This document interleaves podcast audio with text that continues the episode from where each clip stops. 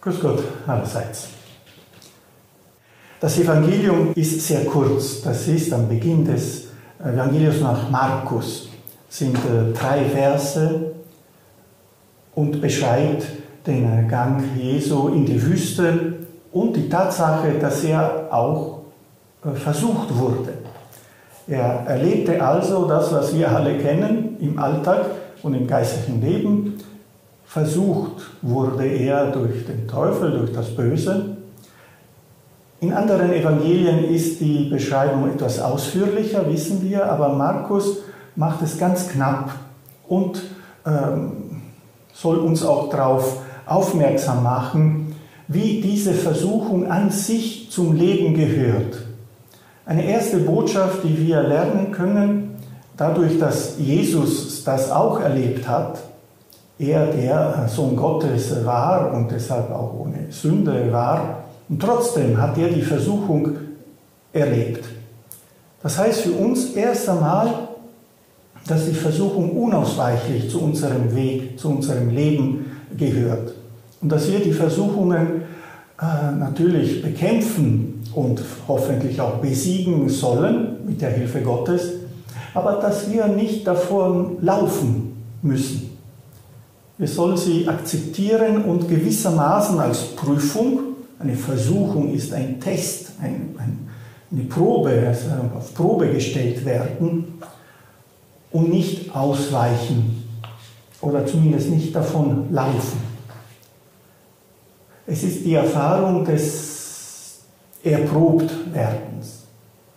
Jesus stützt sich auf die Gnade, um diese Versuchungen äh, zu widerstehen, sie zu besiegen. Und das ist die zweite Botschaft an uns.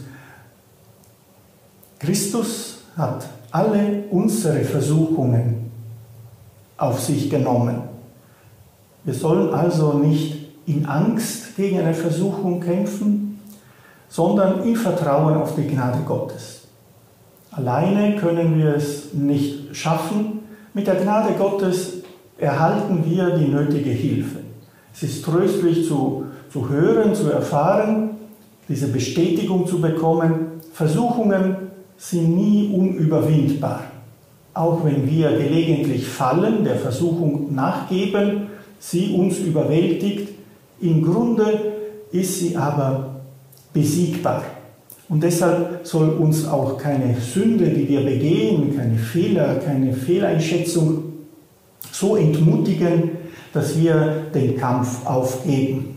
Das Wort Kampf ist vielleicht heute nicht so modisch im geistlichen Leben, nicht so oft verwendet, aber Theresa ist da sehr nüchtern. Das Leben bleibt ein Kampf, auch im geistlichen Sinne, gegen die Versuchungen, gegen die bösen Neigungen, bei all dem Guten, was in uns ist, sind wir doch auch empfänglich für, für die Versuchungen und für die Sünden. Er lebte bei den wilden Tieren und die Engel dienten ihm, heißt es, nachdem Jesus die Versuchungen des Teufels abgelegt hatte oder besiegt hatte. Das ist fast ein Paradies, dieses Bild.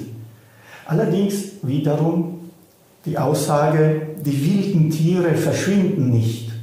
Also die Gefahren, die, die Fallen, die Versuchungen müssen nicht unbedingt verschwinden. Das stellen wir uns manchmal so vor. Wenn ich einmal einer Versuchung widerstehe, ist sie ganz weg. Nein, muss nicht sein. Im normalen Leben erfahren wir, dass Versuchungen immer wieder kommen, dass die Möglichkeit zum Sündigen immer wieder hoffentlich nicht so oft, aber doch immer wieder kommen kann, dass diese wilden Tiere also nicht verschwinden. Die Kunst wird sein, sie von den Engeln zu unterscheiden, die genauso anwesend sind, also das Gute vom Bösen zu unterscheiden. Aber mit Versuchungen werden wir ein Leben lang leben müssen. Sie sehen auch die tröstliche Botschaft des Evangeliums. Wir brauchen keine Angst haben davor. Und so auch die heilige Teresa, die ähm, ausführlich über diese Situation des menschlichen Lebens in den zweiten Wohnungen der inneren Burg äh, spricht. Das kann ich nur empfehlen, auch wirklich im Urtext zu leben. Und da noch die Ermutigung von ihr, gebt darum den Mut nicht auf, wenn ihr einmal hinfallen solltet. Und hört nicht auf, euch um das Weiterkommen zu bemühen, denn sogar diesen Fall wird Gott zum Guten wenden. Wie es ein Teriak-Verkäufer macht, der zuerst von dem Gift trinkt, um zu probieren, ob es gut ist. Teriak war so ein Heilmittel im Altertum. Wenn wir nirgendwo sonst unsere Erbärmlichkeit und den großen Schaden sehen, den uns dieses Herumstreunen zufügt, als nur in diesem Kampf, den es uns kostet, um uns immer wieder neu zu sammeln, so ist das genug.